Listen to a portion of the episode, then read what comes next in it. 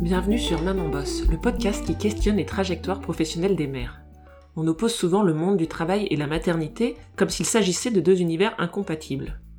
Et pourtant, elles sont des millions de femmes à créer chaque jour des ponts entre ces deux mondes, simplement faisant coexister leur vie de travailleuse et leur rôle de maman. À chaque épisode, je reçois une femme qui nous raconte son parcours professionnel et qui nous éclaire pour tenter de comprendre comment et pourquoi la maternité impacte la trajectoire professionnelle des mères. Aujourd'hui, c'est un grand plaisir pour moi de recevoir Karine au micro de Maman Boss. J'ai fait sa connaissance il y a de très nombreuses années, alors qu'elle avait repris le chemin de la fac avec sa petite fille de deux ans sous le bras. Autant vous dire tout de suite qu'elle a été ma première amie à avoir un enfant, et que pour moi elle a toujours représenté ces femmes qui véhiculent le message que les enfants ne rendent rien d'impossible, bien au contraire. Comme elle se plaît à le dire elle-même, Karine est aujourd'hui à la tête de deux équipes. Une première équipe de trois enfants, âgés de 10 à 18 ans, qu'elle élève seule, et une autre équipe de 33 personnes, puisque Karine dirige une structure dédiée à la lecture publique. Animée par une perpétuelle envie d'apprendre, elle a su se créer et saisir des opportunités pour progresser dans sa structure, même si les conditions n'étaient a priori pas hyper compatibles avec sa vie de famille, et que clairement les encouragements se sont faits plutôt rares. Au quotidien et en tant que manager, Karine tire les leçons de sa propre expérience et s'attache à créer des conditions de travail favorables à chacun et chacune au sein de sa structure. Je vous laisse découvrir son parcours qui, je l'espère, vous inspirera autant que moi.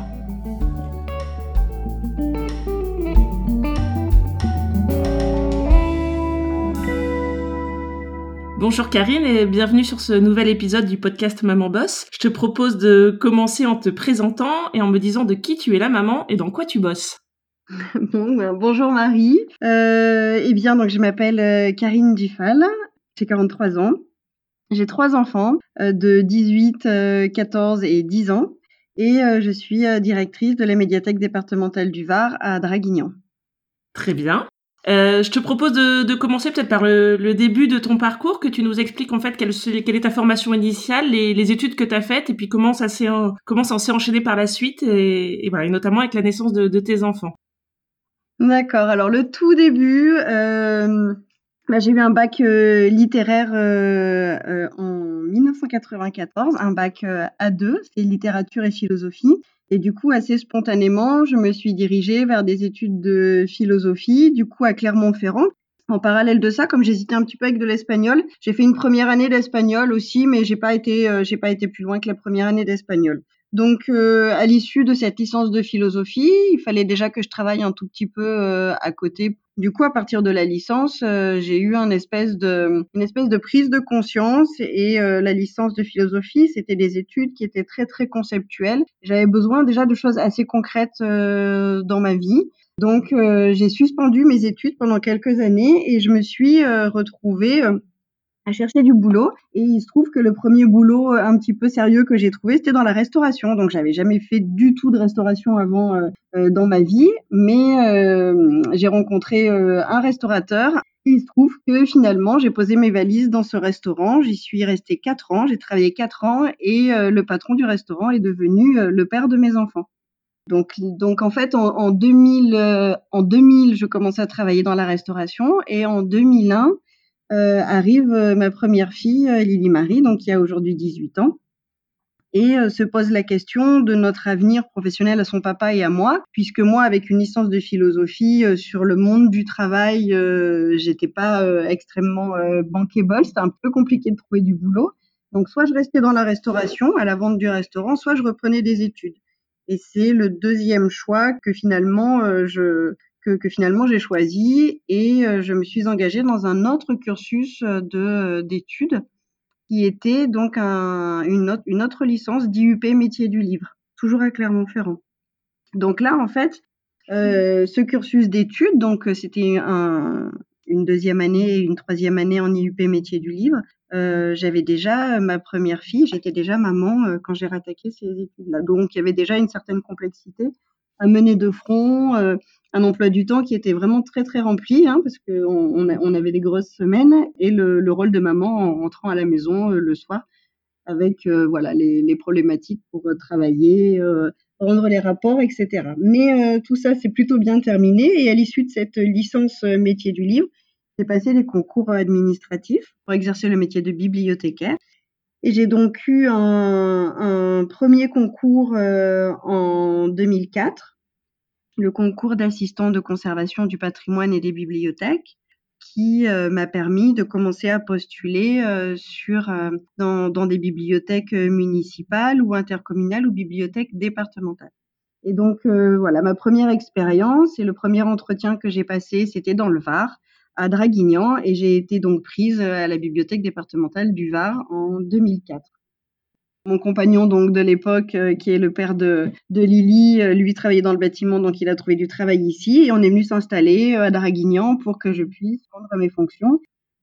Dans la foulée, j'ai passé un second concours et j'ai vu mon, mon, poste évoluer vers du travail plutôt de réseau et en contact direct avec les bibliothèques. Et c'est à ce moment-là qu'est arrivé ton, ton deuxième enfant ou... C'est ça, Exactement, c'est juste de manière relativement concomitante où, euh, du coup je suis retombée enceinte et que Elliot est arrivé en mois de janvier 2006, donc euh, juste après l'obtention de un an après l'obtention de, du concours et mon changement de positionnement au sein du service.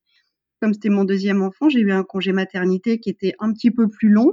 J'ai eu pas mal de chance parce que j'ai pu m'occuper de lui pendant euh, plus de six mois.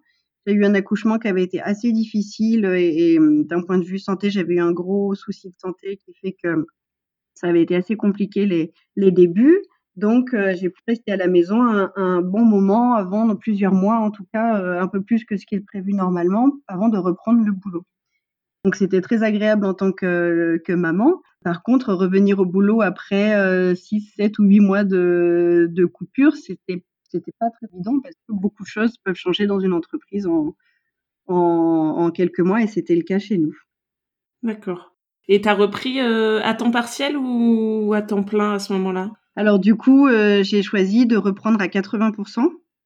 En étant fonctionnaire, on avait quand même un énorme avantage financièrement, c'est que on, était payé, euh, je crois, 86% euh, de notre salaire, donc financièrement, je perdais pas trop, trop d'argent, et puis surtout avec deux enfants, c'était quand même beaucoup plus confortable, effectivement, d'avoir un petit peu de temps euh, pour pour avoir les mercredis. En général, c'est en général c'est le mercredi que prennent les mamans, et ça a été mon cas aussi. Donc là, j'ai retrouvé un nouveau souffle et un nouveau rythme avec pas vraiment une prise de responsabilité encore à ce moment-là, mais tout en étant à temps partiel, euh, j'ai commencé à m'investir quand même euh, euh, beaucoup dans, dans ce travail-là et à m'occuper d'un certain nombre de, de bibliothèques dont j'avais pas la responsabilité avant. Donc tout ça m'a donné envie de continuer de d'évoluer. Et donc j'ai commencé à j'ai commencé à regarder un petit peu les concours que je que je pouvais passer. Et il se trouve que je suis tombée enceinte de mon troisième enfant, donc euh, ma troisième fille, Selma, et j'ai accouché en 2010. D'accord, et donc tu avais euh, toujours ce poste d'assistant qualifié? J'étais toujours euh, oui, sur le poste de catégorie B, assistant qualifié, avec des responsabilités plus ou moins officieuses et toujours à 80%. Donc là, il se trouve que, que j'ai pu aussi, pareil, avoir un, un, congé maternité relativement important. Donc, euh, je suis restée plus de sept mois à la maison pour pouvoir m'occuper de, de Selma. Il se trouve que cette grossesse est arrivée de manière euh, concomitante avec la séparation avec euh, le papa de mes trois enfants. Donc, c'était une période qui était assez difficile. Et quand j'ai repris le boulot, du coup, j'ai repris aussi à temps partiel. Je suis restée à 80% pendant quelques mois. Voilà, donc professionnellement, il y a eu des changements dans mon service une mutualisation de services, euh, une directrice qui est partie, un directeur qui est arrivé. Et il se trouve que ce directeur euh, a euh, commencé à me confier un certain nombre de, missions qui n'étaient pas les miennes avant et a décidé finalement en 2011, enfin fin 2011, de me proposer le poste d'adjointe. C'est un souhait que tu avais d'évoluer vers un poste avec plus de responsabilités ou c'est l'occasion qui s'est présentée comment toi t'avais envie d'évoluer C'est vrai que voilà, là on voit que t'as passé quand même les concours les uns après les autres et t'avais quand même dans l'idée toujours de pouvoir euh, progresser ainsi. En fait, c'était pas vraiment calculé. J'avais plutôt le sentiment que tous les 3-4 ans, euh, je commençais à euh, faire un peu du surplace, à piétiner et j'aime vraiment beaucoup apprendre. J'ai la chance d'avoir un métier dans lequel on peut beaucoup se former et, et apprendre sans arrêt de nouvelles choses. Et du coup, euh, sans passer de concours, euh, l'évolution n'était pas possible. Donc, j'avais pas vraiment un plan de carrière. Je, je me suis pas dit euh, que j'allais devenir responsable. Je m'en sentais pas vraiment capable, en fait. Peut-être que le fait d'avoir des enfants, ça, ça permet de se sentir aussi euh, beaucoup plus apte à euh, gérer une équipe, hein, parce que trois enfants, c'est presque une petite équipe. Euh, et du coup, il y a, y a, beaucoup à faire, il y a beaucoup à organiser, il y a à faire de la gestion de planning, il y a à faire toutes ces choses-là qu'on retrouve bizarrement dans le management de personnel. Et du coup, je pense que ça a déclenché quelque chose chez moi qui faisait que à la fois j'avais envie d'apprendre et j'avais beaucoup de j'avais beaucoup d'idées, beaucoup de choses que je pensais pouvoir faire évoluer un petit peu. Et si on n'est pas en poste à responsabilité, eh bien en fait, on n'est pas entendu. Donc euh, quelque part, euh, ça a forcé le destin et je me suis dit que pour faire entendre ma voix, il fallait effectivement que je que je puisse évoluer dans dans ce métier et dans mon positionnement dans, dans ce service. Parce que du coup, euh, ce service-là, depuis 2004, il avait eu pas mal de changements, mais finalement, pas en interne. Donc, donc c'était important pour moi de faire entendre ma voix et de faire entendre la voix de, de mes collègues. Donc c'était pas vraiment calculé, pas vraiment préparé, mais je pense que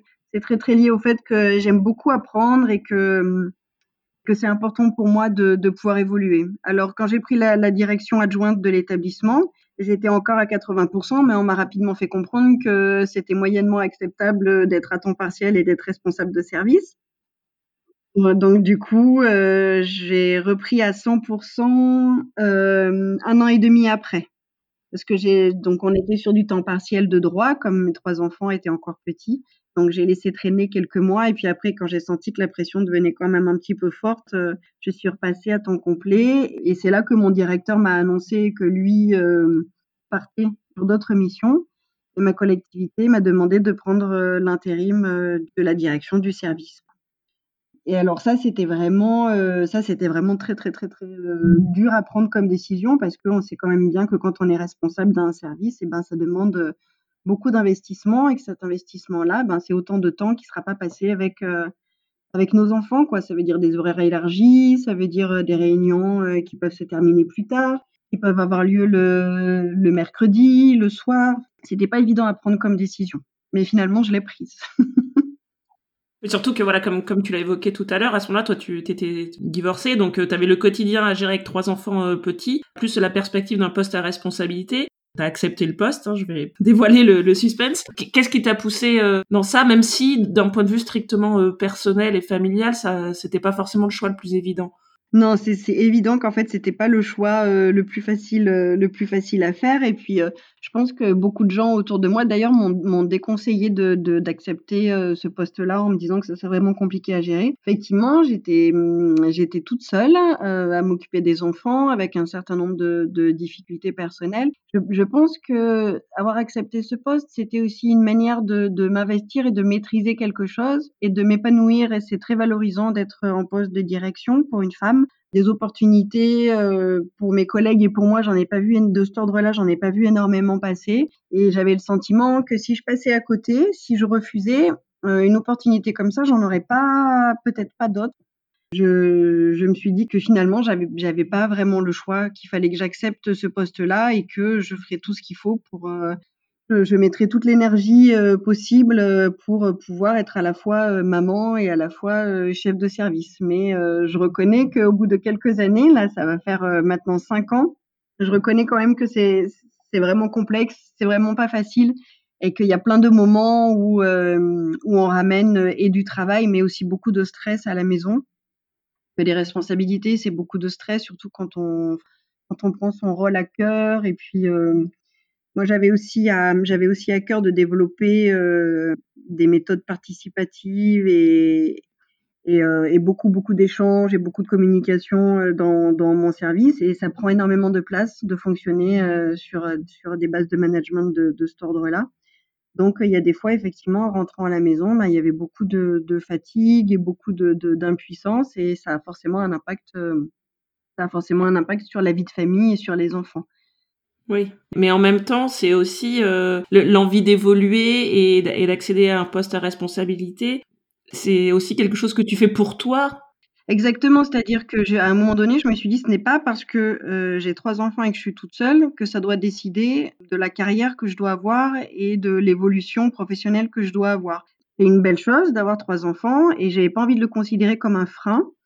Et je savais aussi, comme tu le soulignes, que comme comme j'aime beaucoup apprendre et que j'aime évoluer dans mes fonctions et que j'aime apprendre des nouvelles choses et rencontrer des gens et tout ça, je savais que c'était aussi une manière d'équilibrer euh, quelque part les difficultés que je pouvais avoir dans mes vies personnelles, que c'était euh, engageant, valorisant, que j'allais euh, beaucoup moi-même évoluer, que je sortais de ma zone de confort et que ça j'en avais besoin et que c'était aussi un exemple que j'avais envie de, de montrer à mes enfants quoi de, de s'engager et de se dire qu'on a suffisamment d'énergie pour tout gérer, que c'est pas parfait, mais qu'on y arrive, il n'y a pas de raison. Et je voulais surtout pas être définie euh, dans ma dans mes relations professionnelles par mon statut familial et par ma situation familiale.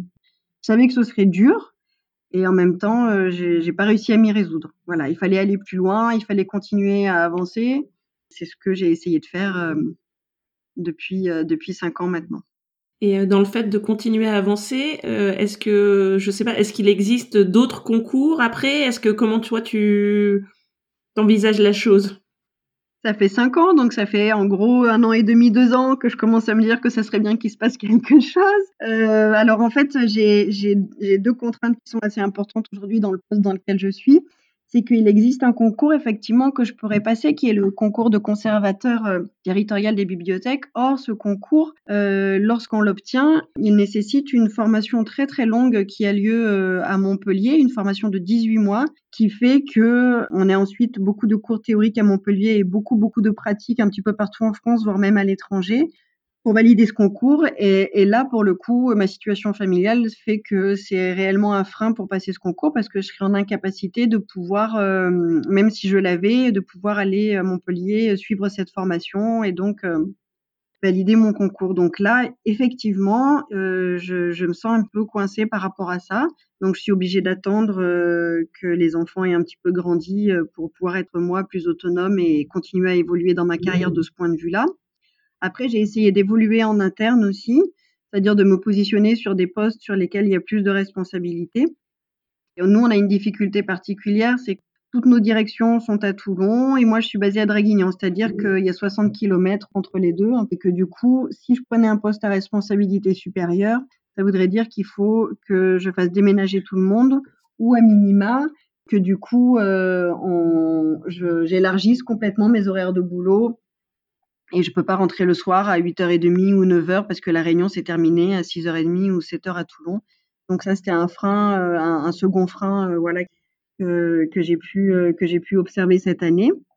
Une autre solution est de changer de, changer de métier, dont j'ai eu un petit peu de mal à, à me résoudre, mais que j'envisage aujourd'hui pour pouvoir concilier justement vie professionnelle et vie personnelle parce que je, je me vois pas rester sur un positionnement voilà, même si c'est très intéressant ce que je fais, que j'aime énormément mon métier, et du coup que je suis plutôt sur une zone de confort professionnel puisque ça fait plusieurs années que, que je l'exerce, ben je, je, me sens quand même à l'envie de d'apprendre d'autres choses et de continuer à évoluer. Voilà, aujourd'hui c'est un frein, donc je vais essayer de trouver d'autres paramètres, de faire bouger un petit peu les lignes pour pouvoir continuer à avancer comme je l'ai toujours fait jusqu'à maintenant. Oui, parce que là, du coup, ce que tu évoques, c'est que finalement la question géographique euh, est importante, hein, forcément, parce que parce qu'il n'y a pas que toi euh, qui compte hein, dans cette aventure. Et mais du coup, ce que je comprends un peu, c'est que quitte à changer, euh, bah, voir un peu plus loin et changer, ben, et, et de géographie et peut-être d'orientation, etc. J'ai touché les limites dans, dans, dans ce que je fais aujourd'hui et effectivement dans la manière dont ça pourrait, euh, dont ça pourrait euh, se formaliser sur d'autres postes. Et puis il y a aussi, comme tu dis, euh, il y a aussi l'enjeu du, du, du, fait que j'ai pas de famille ici et euh, j'ai personne pour prendre le relais par rapport aux enfants. Donc oui, oui, bien sûr que, que je suis obligée de, de voir un petit peu différemment, de voir un petit peu plus loin et que une des possibilités que, à laquelle je réfléchis aujourd'hui, c'est de me réinstaller en Auvergne pour justement euh, avoir la proximité euh, peut-être de, de, de, ma famille qui me permettrait de continuer professionnellement à pouvoir euh, m'engager sur des choses qui vont me demander un petit peu d'investissement ou des horaires pas forcément compatibles tous les jours avec la gestion d'une d'une famille de trois enfants. Très bien. Euh, bah écoute, je te remercie, c'est très clair. Je trouve ça intéressant que, que tu aies euh, souligné quand même le, le côté de la fonction publique qui t'a permis, que ce soit sur des congés maternité longs ou euh, le fait de pouvoir être à temps partiel, de, de concilier les deux. parce qu'on a un peu l'image, je dirais, dans, le grand public que finalement la fonction publique c'est tranquille, les horaires, etc. Et en même temps, dans ce que tu évoques, on voit bien qu'il y a un moment où le fait d'être à temps partiel sur un poste à responsabilité, même si c'est un temps partiel de droit, à un moment, on, voilà, on t'a fait comprendre que que ça serait compliqué et mm-hmm. difficile. Je trouve ça bien de, de, souligner aussi que même dans la fonction publique, ce genre de, de situation existe.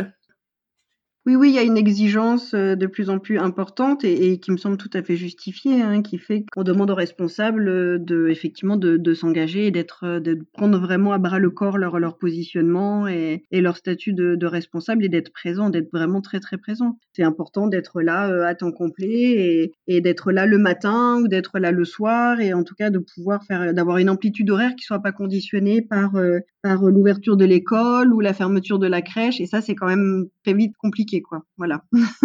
et du coup, toi, euh, en ayant euh, éprouvé ces difficultés-là, euh, en tant que manager et par rapport à ton équipe, comment tu te positionnes sur ces problématiques-là? Tu as des, femmes dans ton équipe qui sont dans ce genre de situation, voilà, qui ont des difficultés sur les horaires, etc. Comment, comment toi, t'appréhendes ça en tant que manager? Alors j'avoue que je, pense que ça a une grosse incidence sur la manière dont je gère mon équipe, d'autant plus que dans les métiers de la lecture publique, on a quand même pas mal de femmes qui travaillent. Hein. Euh, sur moi, sur une équipe de 33, euh, je n'ai que 5 hommes.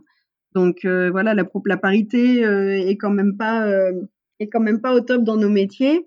Ce que j'ai choisi de mettre en avant, c'est une organisation du travail qui permette à chacun de s'investir sur des horaires qui soient euh, communs à tous, c'est-à-dire, pour être beaucoup plus clair, que euh, les réunions de service se passent le matin de 10h à midi.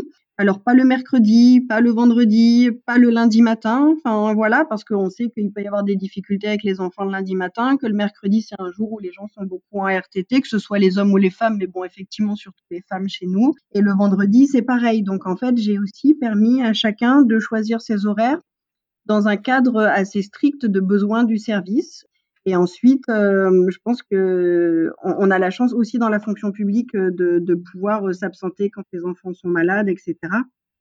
On a réussi à développer quand, quand des gens ont par exemple quelque chose, une mission à effectuer et qui sont obligés de rentrer chez eux, que les femmes sont obligées de rentrer chez elles pour garder leurs enfants, il y a toujours quelqu'un pour les remplacer. Donc une entraide une entraide et puis voilà une, liberté et une souplesse euh, sur les horaires qu'on peut aussi se permettre parce qu'on n'est pas ouvert au public. Donc c'est aussi un contexte qui fait qu'on peut se permettre cette souplesse là, mais c'est une souplesse volontaire. C'est quelque chose euh, auquel je tiens et je pense qu'il est important pour que les hommes et les femmes dans mon service puissent euh, être là au moment important, au moment où il y a des discussions de groupe, au moment où il y a des décisions qui doivent être prises et qu'il n'y ait aucune différence qui puisse être conditionnée par le positionnement de mère de famille ou, euh, le fait d'être une femme, que ce soit un frein, c'est juste impossible pour moi à accepter.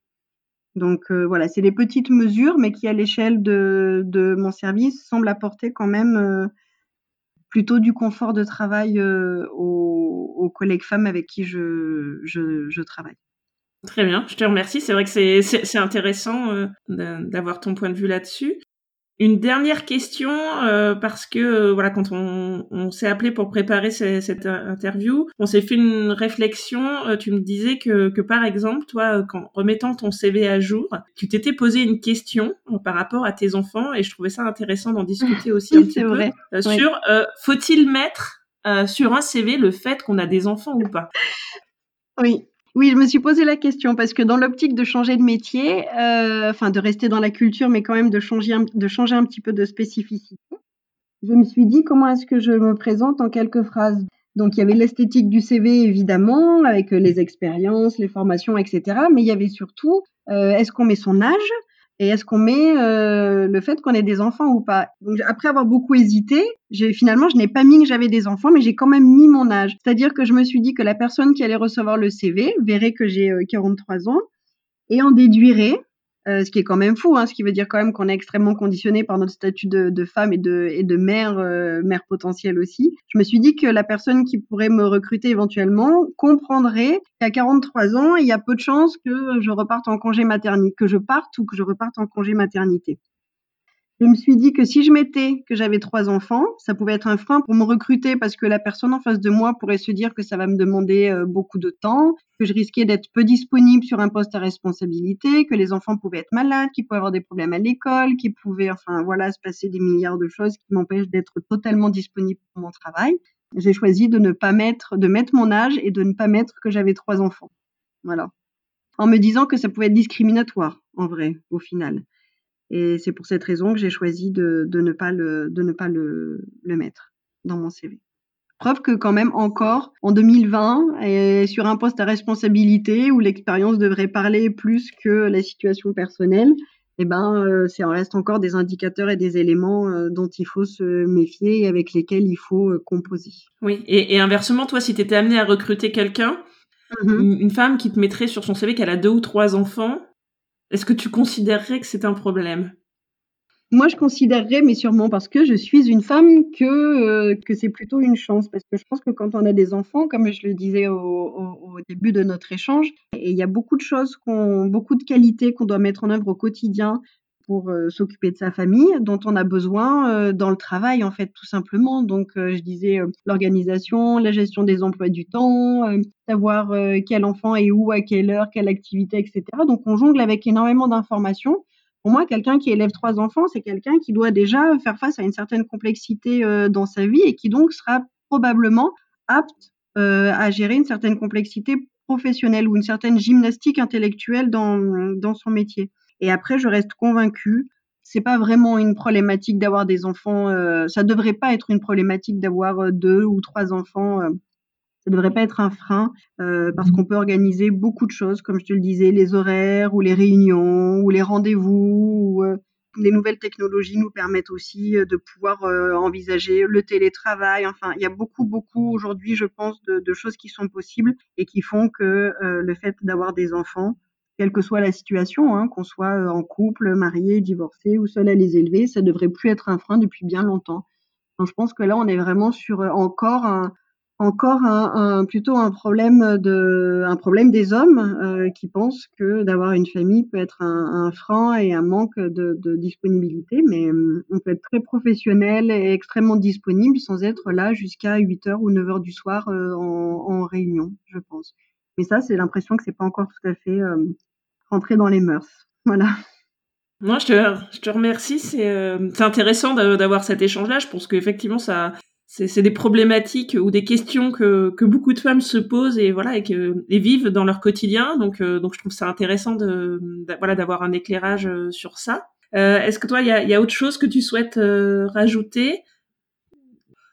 Non, non, non, je pense pas. Je pense juste que juste dire que j'espère vraiment que les mentalités vont vont enfin commencer à, à évoluer, mais petit à petit, j'ai quand même le sentiment que plus les femmes se retrouvent en position de manager, plus finalement, euh, mais tout doucement, mais, mais plus les choses, euh, plus les choses avancent et euh, elles amènent une, une, autre forme de, de, de, gestion du temps et du travail qui me semble assez bénéfique aux individus quels qu'ils soient, c'est-à-dire autant les femmes que les hommes, en mettant moins de pression, en organisant les choses différemment. Peut-être que ça va permettre de développer un petit peu plus d'empathie dans les entreprises et y compris dans la fonction publique qui permettra à chacun de s'épanouir professionnellement sans frein. En tout cas, je le souhaite et c'est un petit peu mon, petit combat du quotidien de continuer à préserver ça pour que les autres euh, collègues avec qui je travaille ne soient pas soumis aux mêmes contraintes euh, auxquelles finalement j'ai dû faire face quelquefois euh, dans ma carrière jusqu'à aujourd'hui. Voilà. Très bien, je te remercie. Pour conclure, je, euh, je voulais te demander, est-ce que toi, tu as un conseil ou une phrase euh, que tu voudrais dire aux, gens qui nous écoutent, quelque chose que toi, tu aurais peut-être aimé entendre ou qu'on t'aurait aimé qu'on te dise en tant que maman solo? Tu disais tout à l'heure qu'on t'avait déconseillé d'accéder à un poste à responsabilité. Est-ce que est-ce qu'à ce moment-là où toi, tu avais un choix à faire, il y a quelque chose que tu aurais aimé qu'on te dise? Quelque chose d'assez simple en fait, euh, mais peut-être euh, juste de croire en de croire en moi et en et en l'envie que j'avais de d'apprendre et d'évoluer tout simplement que j'étais une personne, que je n'étais pas euh, quatre personnes à la fois, mais que j'étais vraiment une personne et que je devais écouter que mon cœur et mon envie me disaient parce que je pense qu'il n'y a rien de mieux pour ces enfants qu'une maman épanouie euh, professionnellement. Bah, je te remercie. Effectivement, ça me paraît de, voilà, de, s'écouter euh, aussi, et en tant qu'individu euh, et en tant que professionnel, peut-être avant de, s'écouter en tant que mère. Je pense que c'est un conseil euh, qui peut être délivré et qui peut concerner beaucoup de femmes dans beaucoup de situations, je pense. Effectivement. Très bien. bah écoute, je te, je te remercie beaucoup, Karine. Merci beaucoup, Marie. Merci. Au revoir.